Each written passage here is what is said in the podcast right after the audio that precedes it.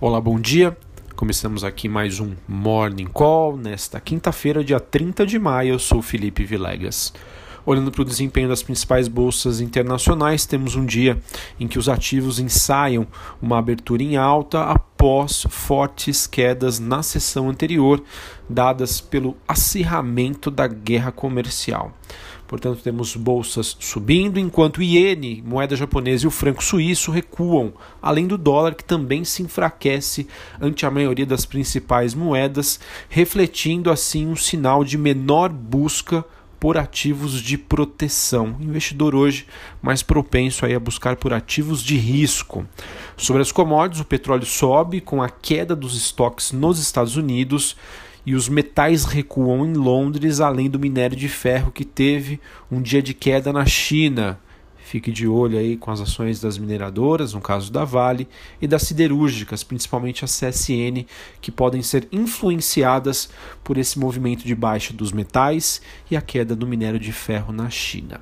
Bom, sobre a agenda do dia. Temos aí nos Estados Unidos a divulgação do PIB trimestral às nove e meia da manhã uma estimativa de uma leve revisão do dado analisado de um crescimento de 3,2% para 3% apenas. Além, claro, de indicadores na China e no Japão à noite, que podem aí é, aumentar né, ou diminuir os receios sobre o crescimento global. Veja então, portanto, que é, essa quinta-feira vai ser um marco importante para a gente saber como é que está a saúde né, da, das principais economias globais, com dados importantes do mercado americano, na China e no Japão hoje à noite. Portanto, né, para a bolsa brasileira aí que firme e forte segue ali no positivo com uma leve alta, vamos ver se isso consegue persistir até o final de semana, ou seja, até amanhã, o último dia aí do mês de maio. Aqui no Brasil, economia também está no radar com a divulgação do primeiro PIB trimestral sob o governo Bolsonaro. Se a estimativa de contração se confirmar, isso já é esperado, uma queda do PIB brasileiro, e além disso for combinada com uma também prevista desaceleração do GPM, que é um dos dados de inflação calculado pela FGV, Fundação Getúlio Vargas, além de um bom humor sobre as reformas e as expectativas sobre o corte da taxa de juros aqui no Brasil no segundo semestre podem crescer. Tá? Então fique de olho.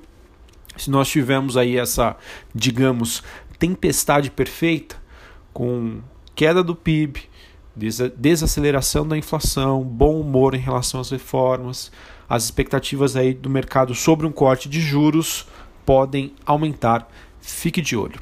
Em Brasília, o mercado monitora a decisão do STF que pode afetar não só a venda de ativos da Petrobras, mas também todo o seu programa de privatizações né, da Petro e do governo em geral. Fique de olho isso, nisso, tá? Um dia importante aí em relação às decisões do STF que podem influenciar diretamente a cotação da Petrobras. Quando isso vai acontecer? Ao longo aí de todo o dia.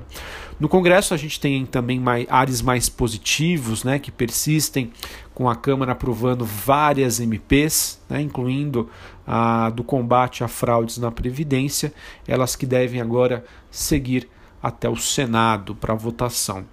Bolsonaro também mantém um tom amigável e diz que está se aproximando cada vez mais de Rodrigo Maia, Davi Alcolumbre e também elogiando o ministro do STF, Dias Toffoli. Estudantes têm um novo protesto marcado para hoje, mas, de acordo com reportagem do Estado de São Paulo, ele disse que a adesão deve ser pequena.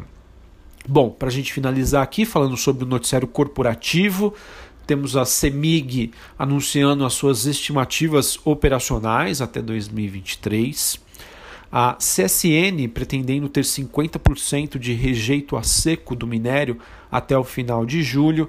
Esse movimento acontece aí depois dessa crise de imagem envolvendo a Vale e o risco né, de estouro das suas barragens.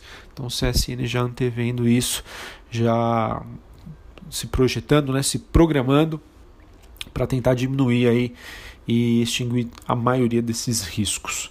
Tivemos a Lynx, empresa do setor de tecnologia, pedindo registro para uma oferta primária e secundária de ações no Brasil e nos Estados Unidos. Né? A Lynx, assim como a TOTS, né? ambas aí se capitalizando para investir nas suas operações. A gente também teve a Magazine Luiza, que deve ir ao CAD para questionar a fusão da Netshoes com a Centauro. A Netshoes que, por sua vez, adiou a Assembleia, exatamente, ela adiou a Assembleia que votaria aí para sua venda para a Magazine Luiza, e isso acontece ante a oferta aí que foi feita pela Centauro. Para quem não se lembra, essa guerra aí de quem vai ficar com a Centauro, perdão, quem vai ficar com a Netshoes, ela começou com a Magazine Luiza oferecendo 2 dólares por ação, veio a Centauro e ofereceu 2,80, Magazine ofereceu 3 e por fim a Centauro ofereceu 3,50 e parou por aí. Vamos ver como essa novela vai terminar. matéria do valor diz que George Soros, um dos maiores bilionários do mundo, ele que dobrou a sua participação na Oi.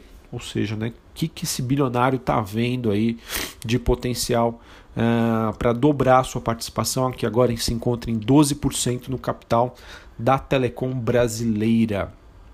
TOTOS preparando aí uma nova onda de compras, ela que se capitalizou recentemente através de uma oferta de um bilhão de reais em ações, ou seja, tem dinheiro em caixa ela então, uh, de acordo com o noticiário, está se preparando aí para fazer novas aquisições. E também fiquem de olho nas ações da Via Varejo.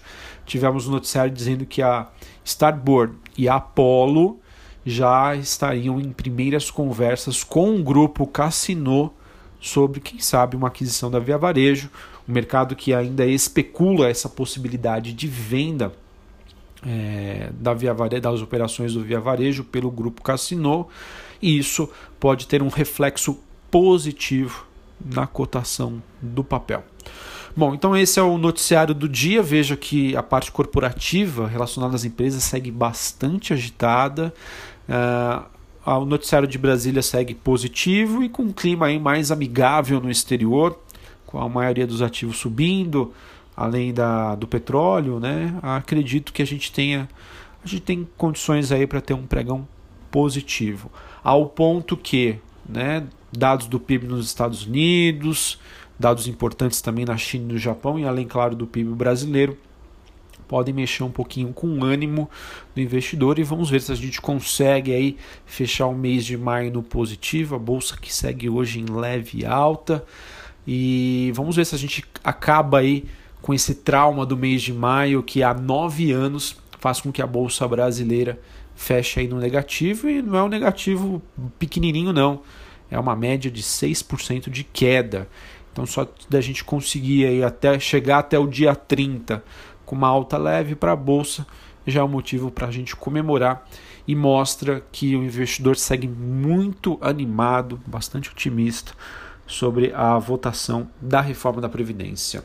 Um abraço, um bom pregão e até a próxima.